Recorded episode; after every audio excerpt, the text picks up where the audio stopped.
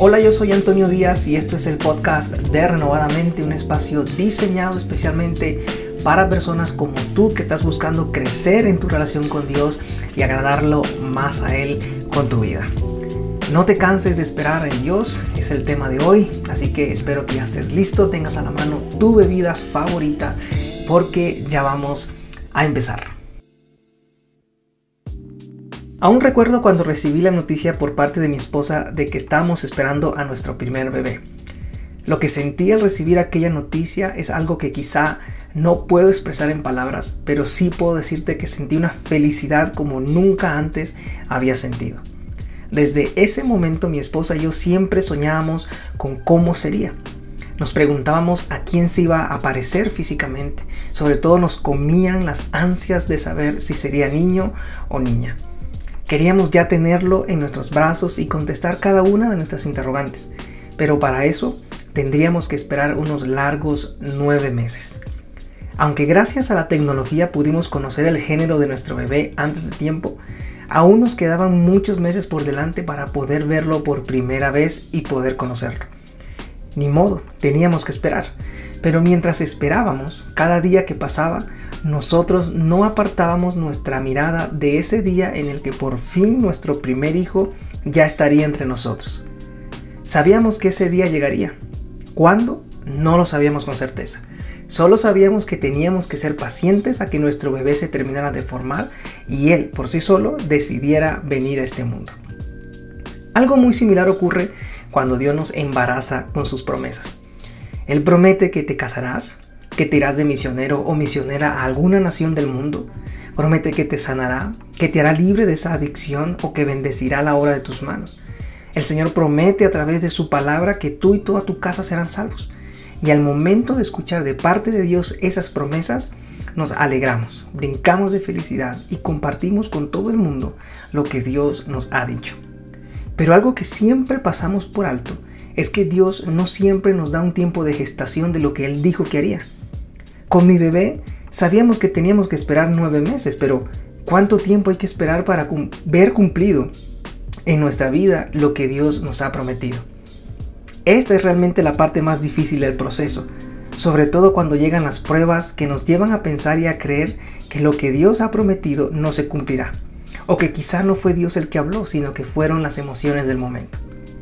Cuando Dios nos promete grandes cosas para nuestra vida, nosotros queremos que sucedan al día siguiente, más tardar el mes próximo, ¿no es cierto?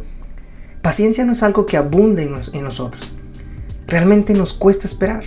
Y eso es algo que puedes notar en un semáforo en rojo, en el mostrador de alguna aerolínea, en la fila para pagar en el supermercado o en la fila para tomar el ascensor. Señor, tú me prometiste, por favor, no tardes. En la Biblia hay muchos ejemplos de personas a las que Dios les dio grandes promesas pero que tuvieron que esperar el tiempo oportuno para recibirlas. Algunas ni siquiera llegaron a ver el cumplimiento de la promesa, pero quiero enfocarme hoy especialmente en un caso en específico. Jesús, luego de resucitar, estuvo por 40 días con sus discípulos y antes de ascender al cielo, los reunió y les mandó que no salieran de Jerusalén, sino que esperaran la promesa del Padre, la cual les dijo, oyeron de mí, porque Juan bautizó con agua, pero ustedes serán bautizados con el Espíritu Santo dentro de pocos días. Esto está en Hebreos 1, versículos 4 y 5. Los discípulos antes de continuar con el ministerio de Jesús, antes de salir a ser discípulos de todas las naciones, tenían que esperar la promesa del Espíritu Santo. Sin el bautismo del Espíritu Santo no había ministerio, no había poder para sanar, para echar fuera demonios y mucho menos para predicar el Evangelio de salvación. ¿Cuánto tendrían que esperar? La Biblia señala que unos pocos días, pero no señala un día específico. Solo hasta el capítulo 2 de Hechos sabemos que la espera terminó en el día de Pentecostés. Lo que trato de decirte hoy con todo esto es que debemos aprender a esperar el tiempo oportuno de Dios para poder recibir lo que sea que Él nos haya prometido.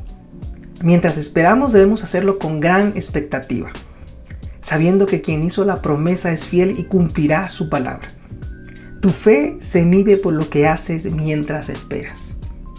La Biblia dice en Hebreos 6:12, sin dudar ni un instante sigan el ejemplo de los que confían en Dios, porque así recibirán lo que Dios les ha prometido.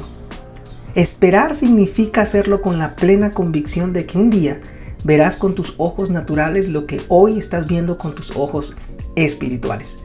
Y mientras esperas, oras, adoras y das gracias por lo que aún en el plano natural no has recibido, pero sí en el plano espiritual. De la misma manera, aguardamos la más grande de las promesas, nuestra esperanza, la segunda venida de nuestro Señor Jesús. No sabemos cuándo sucederá, pero tenemos la certeza de que Él vendrá por su iglesia. Y mientras aguardamos ese momento, nos preparamos. Como una novia espera a su novio, así la iglesia de Cristo lo espera a Él. No busques intentar ayudar a Dios o intentar adelantar sus tiempos. Eso te traerá amargura a tu alma. Mejor espera con paciencia y fe, así como se espera el nacimiento de un bebé. Gracias por llegar hasta el final de este episodio. Espero que haya sido de mucha bendición para tu vida. Si ha sido así, no olvides compartirlo con otros, de comentarlo en las redes sociales. Yo soy Antonio Díaz. Hasta un próximo episodio.